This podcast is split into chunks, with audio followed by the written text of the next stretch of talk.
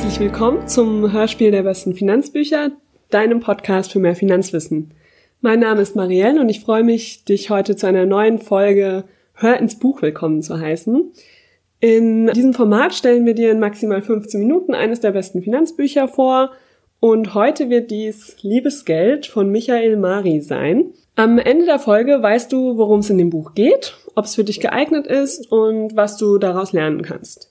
Dementsprechend lass uns direkt anfangen. Das Buch Liebes Geld ist auf den besten Finanzbüchern in der Kategorie Sparen und Vermögensaufbau auf dem zweiten Platz gelistet und das nicht ohne Grund. Auf Amazon hat es zwar noch nicht so viele Bewertungen, die vorhandenen Bewertungen, die sind aber ausschließlich positiv, also da ist echt keine einzige schlechte Bewertung drin. Mag auch daran liegen, dass es bisher nur acht Bewertungen gibt. Mike und ich bloggen ja über Beziehungs- und Finanzthemen auf unserem Beziehungsinvestoren-Blog. Und entsprechend haben wir natürlich auch immer nach Büchern gesucht, die sich mit diesen Themen beschäftigen. Und dann sind wir immer wieder auf liebes Geld gestoßen. Ich muss ganz ehrlich sagen, dass es mich am Anfang nicht so gepackt hat, allein von der Optik des Buches, weil es echt recht schlicht ist. Aber irgendwann haben wir dann entschlossen, dass wir es jetzt einfach mal kaufen werden und reinlesen. Egal, ob es jetzt noch nicht so viele Bewertungen hat und damit anscheinend noch nicht so bekannt ist. Es ist nämlich so ziemlich das einzige Buch auf dem deutschen Markt, das sich mit Geld in Beziehungen beschäftigt. Und dann haben wir gedacht, da müssen wir einfach mal reinlesen, weil es gibt ganz viele Bücher auf Englisch, die die Richtung gehen. Gerade auch viele von Paaren oder von Paarberatern. Aber äh, auf Deutsch ist es sozusagen das Standardwerk. Aber Michael Mari hat auch eine echte Expertise er hat nämlich 35 Jahre Erfahrung als äh, Paarberater und berät sowohl Singles als auch Paare und da einfach auch wahnsinnig viel gelernt in den ganzen Jahren und das eben in diesem Buch zusammengefasst. Vor ähm, ein paar Wochen haben wir auch einen Artikel bei uns auf dem Beziehungsinvestoren-Blog veröffentlicht, der auf diesem Buch basiert und das eben auch nochmal auf Beziehungen überträgt. Ich werde den mal in den Show Notes verlinken, vielleicht interessiert es den einen oder anderen noch, aber jetzt gucken wir uns erstmal das Buch grundsätzlich an. Es hat an sich einen sehr wissenschaftlichen Ansatz. Also es ist keine Unterhaltungsliteratur im klassischen Sinne, sondern es ist eher ein Buch, aus dem du total viel lernen kannst. Michael Mari stellt die verschiedenen Geldtypen vor, die es gibt oder die es, die er eben so aus der Wissenschaft herausgefunden hat. Und er erklärt dann auch, wie die sich eben aus der Geschichte ähm, oder den Verhaltensmustern der Gesellschaft raus entwickelt haben. Also warum es diese Geldtypen gibt, erklärt er von ganz vorne. Und genauso erklärt er das auch über die Liebestypen. Es gibt dann laut ihm drei Typen von Geld in der Beziehung, und zwar Partnergeld, Freundesgeld und Liebesgeld. Und um die Typen zu verstehen, erklärt er eben am Anfang erstmal, was Geld und Liebe aus wissenschaftlicher und historischer Sicht überhaupt sind. Und neben den drei, neben drei Liebesformen, die er identifiziert und drei verschiedenen Umgangsweisen mit Geld in der Beziehung, erklärt er dann natürlich auch, warum es deshalb zu Konflikten kommt in der Beziehung um Geld und wie man diesen eben entgegnen kann oder wie man sich gegenüber Geld verhalten sollte, damit es kein Tabuthema und aber auch kein Konfliktthema in der Beziehung ist. Das fand ich eigentlich auch das Spannendste an dem Buch. Die vielen Beispiele von gelösten, aber auch ungelösten Geldproblemen in Beziehungen, weil da kannst du einfach am meisten daraus lernen, ja, wenn du von anderen Leuten hörst, was bei ihnen gut läuft, was bei ihnen nicht so gut läuft und ähm, wenn du das dann auf deine eigene Beziehung übertragen kannst. Und das ist auch ganz egal, ob du aktuell eine Beziehung führst oder es eben dann für deine nächste Beziehung nutzt, was du in dem Buch lernst. Das Buch ist so oder so empfehlenswert, weil man im ersten Schritt erstmal über die eigene Bedeutung von Geld reflektiert und dann eben sich auch überlegt, ja, was bedeutet das denn für meine Beziehung oder was hat das in vorherigen Beziehungen mit uns gemacht? Ja, hatten wir unterschiedliche Geldtypen, hatten wir die gleichen Geldtypen und hat, warum hatten wir deshalb Konflikte oder eben auch nicht? Jetzt kommen wir erstmal nochmal zu den Hard, Fact, Hard Facts des Buches. Das ähm, Buch Liebes Geld hat knapp 260 Seiten und ist aufgeteilt in acht Kapitel. Zum Schluss gibt's nochmal eine Zusammenfassung von den wichtigsten Erkenntnissen. Also theoretisch könnte man auch nur das letzte Kapitel lesen und weiß dann so grob, was die Inhalte sind, dann fehlen einem aber die ganzen Beispiele, die es einfach total wichtig sind, damit man das Ganze verstehen kann. Und dann dadurch hat es auch ein bisschen unterhaltenden Faktor das Buch durch die Beispiele. Die Zusammenfassung ist wirklich rein wissenschaftlich. Am Ende gibt's auch noch ein ausführliches Interview mit einem anderen Experten zu dem Thema.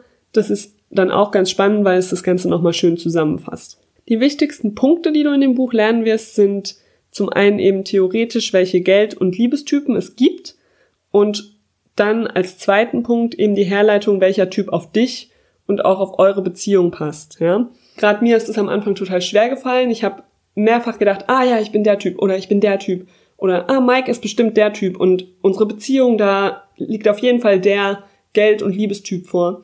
Und dann habe ich im Laufe des Buches meine Meinung immer wieder geändert. Ich bin mir inzwischen immer noch nicht ganz sicher. Ich glaube, dass wir uns von dem einen Typ zum anderen entwickeln. Der dritte Typ kommt aber bei uns fast gar nicht vor. Es war aber auch interessant zu sehen, dass als Mike das Buch gelesen hat, er das teilweise ein bisschen anders gesehen hat und wir dann dadurch eben auch wieder in den Austausch über Geld gekommen sind, was einfach immer gut ist, ja, wenn man einfach offen darüber redet. Noch ein dritter Punkt, den man aus diesem Buch lernt, sind konkrete Tipps, wie man eben mit Geldkonflikten bzw. unterschiedlichen Auffassungen in Bezug auf Geld umgehen könnte, damit auch ihr eine bessere Beziehung führt und Geld eben kein Tabuthema bei euch ist, sondern das ein ganz normales Thema wie jedes andere in eurem Alltag ist. Das Buch ist aus meiner Sicht für jeden interessant, der sich selbst und andere besser verstehen will. Dementsprechend würde ich da auch keine Ausnahmen machen und sagen, das ist für Menschen, die sich schon lange mit dem Thema Geld beschäftigen oder so. Nichts, gar nicht, weil es eben mal eine ganz andere Facette ist. Zum Abschluss möchte ich, oder kurz vorm Abschluss möchte ich jetzt gerne noch einen Abschnitt vorlesen, damit du dir den Stil des Buches noch ein bisschen besser vorstellen kannst.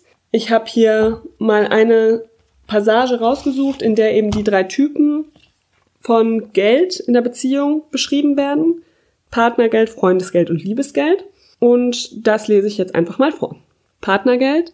Partnergeld ist kühles Geld, weil es den eigenen Interessen verpflichtet ist. Es dient dem Leistungsausgleich und kann als ökonomisches Kapital gegen nicht ökonomisches Kapital getauscht werden. Der Vergleichsmaßstab von Partnergeld ist die Gleichartigkeit von Leistungen, durch den nicht Werte, sondern Bedeutungen verglichen werden. Vergleiche führen zu Verhandlungen, diese münden in Verträgen. Partnergeld oder partnerschaftliche Dienste können nicht erwartet oder ersehnt, sondern müssen notfalls eingefordert werden. Freundesgeld. Freundesgeld ist warmes Geld, weil es dem Partner zuliebe gegeben wird und der Teilhabe dient. Freundesgeld dient dem Ausgleich von Geben und Nehmen, sein Maßstab ist das Glück des Partners. Freundesgeld bedarf konkreter Abmachungen, es zu fordern oder zu ersehen ist sinnlos, es kann aber erwartet werden. Liebesgeld Liebesgeld ist heißes Geld, weil es dem Partner als Ausdruck von Liebe geopfert wird.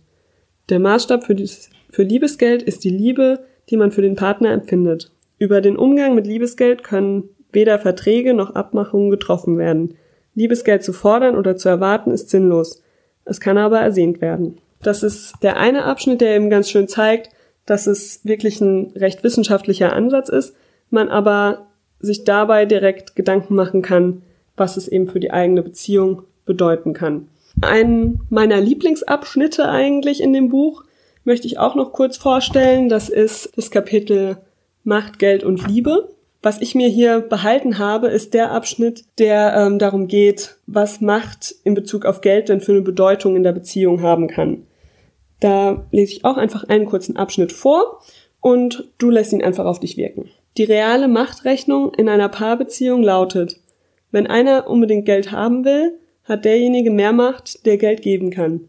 Wenn einer unbedingt Zuwendung haben will, hat derjenige Macht, der Zuwendung geben kann. Geld entfaltet in Paarbeziehungen eine ambivalente Wirkung, je nachdem, wie damit umgegangen wird. Es kann die Liebe der Partner fördern oder stören. Es kann verbinden, verbindend oder trennend wirken. Es kann in die eine oder andere Richtung wirken, je nachdem, wie die Partner damit umgehen.